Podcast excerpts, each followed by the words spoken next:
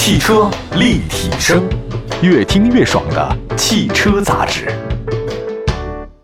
各位大家好，本期的汽车立体声又跟所有朋友们见面了。大家可以关注一下我们的官方微信和微博平台，都是汽车立体声。我们的节目呢也非常多样化啊，大家可以通过我们的节目了解到非常多关于汽车方面的大事小情啊。大家可以关注汽车立体声的抖音，搜“汽车立体声”全拼就能找到了。今天呢，跟大家说的一个话题呢，我相信很多朋友会很关注，就是怎么花最少的钱买一个大空间的紧凑型的 SUV。SUV 我们看了一下销量啊，它复苏的状态呢比轿车要好很多，可能是大家想到了只能买一次车的话呢，尤其中国的消费者更愿意买 SUV 啊，空间大、底盘高，看得更远一点。我在想说，这个大家不要为这个紧凑型 SUV 所迷惑哈。我老说紧凑型 SUV 呢，就搞那跟那说那个经济适用房一样，呃，搞得很小啊。其实真的不是，其实紧凑型 SUV 现在真的也很大了，哎，更别说那些中大型 SUV 啊。原来我们老说这个 A 级车比较小，还有 A 零级、A 零零级，那 B 级车呢就是商务车啊，中间一点点的，像这个雅阁之类的啊，就 B 级车典型代表，帕萨特。好，C 级车的话豪华车，但现在这个分辨已经很大了啊，很多的 A 型车那个尺寸呢像 B 级车一样大。但那个 B 级车呢，造的跟以前的 C 级车一样的这个大，还有 D 级等等，所以这个现在概念跟以前已经差别很大。但是我们说呢，还是爱说紧凑型啊，这个说法上还没变。那这十年来呢，其实紧凑型 SUV 啊，一直就是这个 SUV 领域当中啊竞争最激烈的核心。而且那个咱们中国品牌那拼的很厉害啊，白热化了很多车企的话呢，要多大可以加多大，配置要多多给加多多，甚至呢，它搞了很多那个蜕变版或者叫升级 UP 版。我们今天呢也从中选择了关注的比较高而上市不久的这个四款车型，售价区间呢都在十万到十五万之间，啊，它这个特点我们也总结了一下，所有的共性就是大空间，啊，第二个呢这个配置特别高，非常的丰富啊，这个里面你想到的那些什么 ASB 啊、ESP 啊、ABS 啊、EBD 什么都有哈，另外还有一个科技感十足，就是屏幕很大，它那个反应速度很快。我到现在为止跟大家汇报一下，我跟所有朋友讲，我自己的开车我从来不用车里的那些电子系统，啊，植入非常多在里面的这个东西啊，好几个界面，好几层，呃，反应很快，手一刷就可以过去了。但是我总担心它分我神，不让我好好开车。我还是比较注重驾驶感受的，我对那个车内的那个，我总想拿手指指点点啊，开发它更多的可能性，这导致我这个开车就不专心了。但是毋庸置疑啊，现在零零后才是现在的主流，所以他们很喜欢这个东西啊，恨不得住车里。我们来说这个四款车吧，第一个是启辰星，还有长安 CS 七五 Plus。我们先说这两款车，另外还有两款待会儿讲。呃，第一个呢说的是启辰星，售价区间是十万九千六到十四万九千六，啊，它的平台很好啊，一点五 T 加四十八 V 的轻混。启辰星啊，他们家的那个叫 VSC 智能模块系统，有一个美学设计理念，它叫混元美学。前脸呢，相对来讲我是比较喜欢的。就直到现在为止啊，我都不觉得那个标志很大才好看。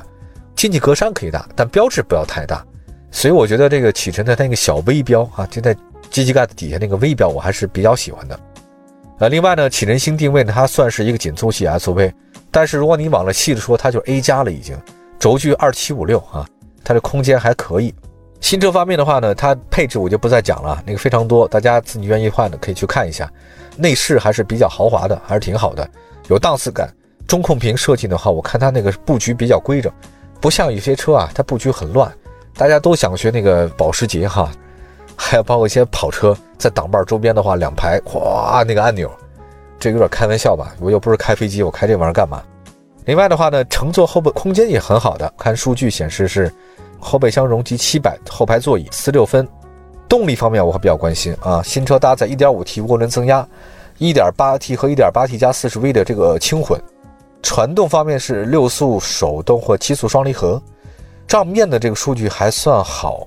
48V 的轻混系统的帮助，低速行驶时不会有明显的换挡顿挫。悬架方面的话，启辰星相比其他竞品呢更有韧性，通过一些坑洼路面的时候呢，震动保持车辆平衡还是比较好的。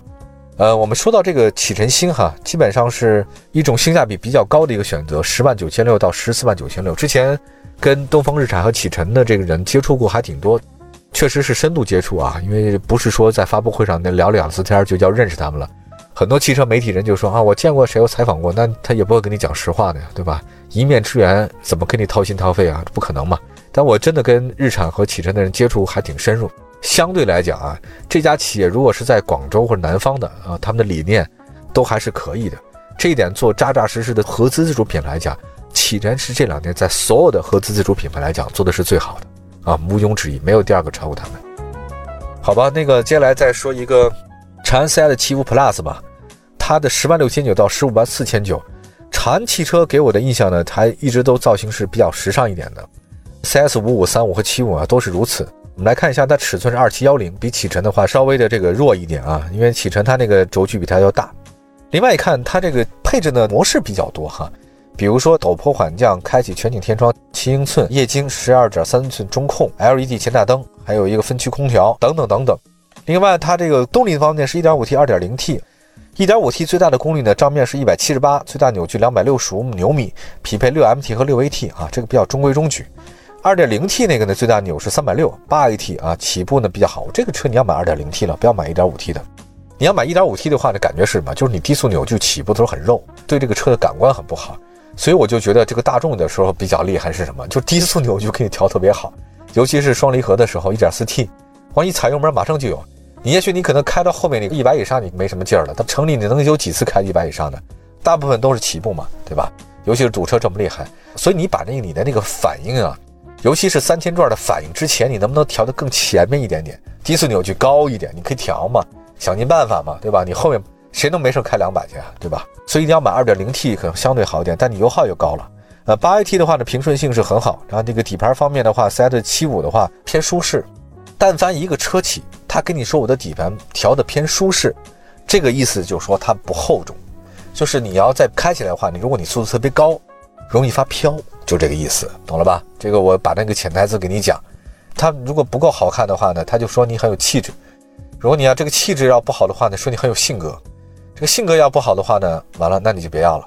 啊！这样休息一下，一会儿呢再说说其他几个车型，吉利 Pro 啊，再加上那个上汽荣威 RX Max。这两款都是国产的车型，一会儿回来。汽车立体声，关注你的汽车生活。您的爱车情报站，会新车，私车定制，会买车，会客厅大驾光临。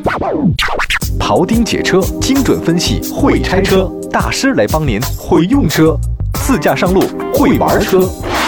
我们都是汽车人。继续回到节目当中啊，今天的汽车立体声跟大家说的是近期四款十五万以内能拿下的国产自主的 SUV，这几款车卖的都还挺好的，尤其这两年 SUV 销量排行榜，我们之前做过节目嘛，前面几位都是咱们这个国产自主品牌的，呃，复苏的非常好。我们来说说第三款车型，就吉利博越 Pro，这个吉利博越 Pro 啊，我觉得车型还是蛮有意思的，就是回纹的涟漪风格。我记得曾经在节目中说过他们好几次。它这个轴距比较短，二六七零，在四款车里面它是不太好的一个数值啊。但内饰方面它还是比较大胆的，呃，整体做工方面有很好的把握，十二点三中控。它配置方面呢是刹车辅助、紧急制动、自动驻车、自动空调，还有全景天窗等等。博越 Pro 呢这个系统可以说一下啊，我觉得他们家这个亮点里面，吉利有个最新的叫做 JKUI 的这个幺九系统，它第一个在博越家族用的其实就是博越 Pro。这个系统我是用过的啊，我开过他们那个车型啊，还算比较熟悉啊。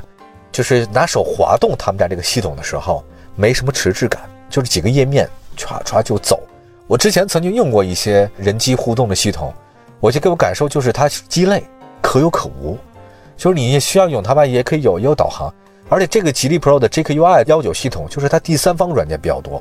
高德地图啊，有它自己的地图啊，还可以选择。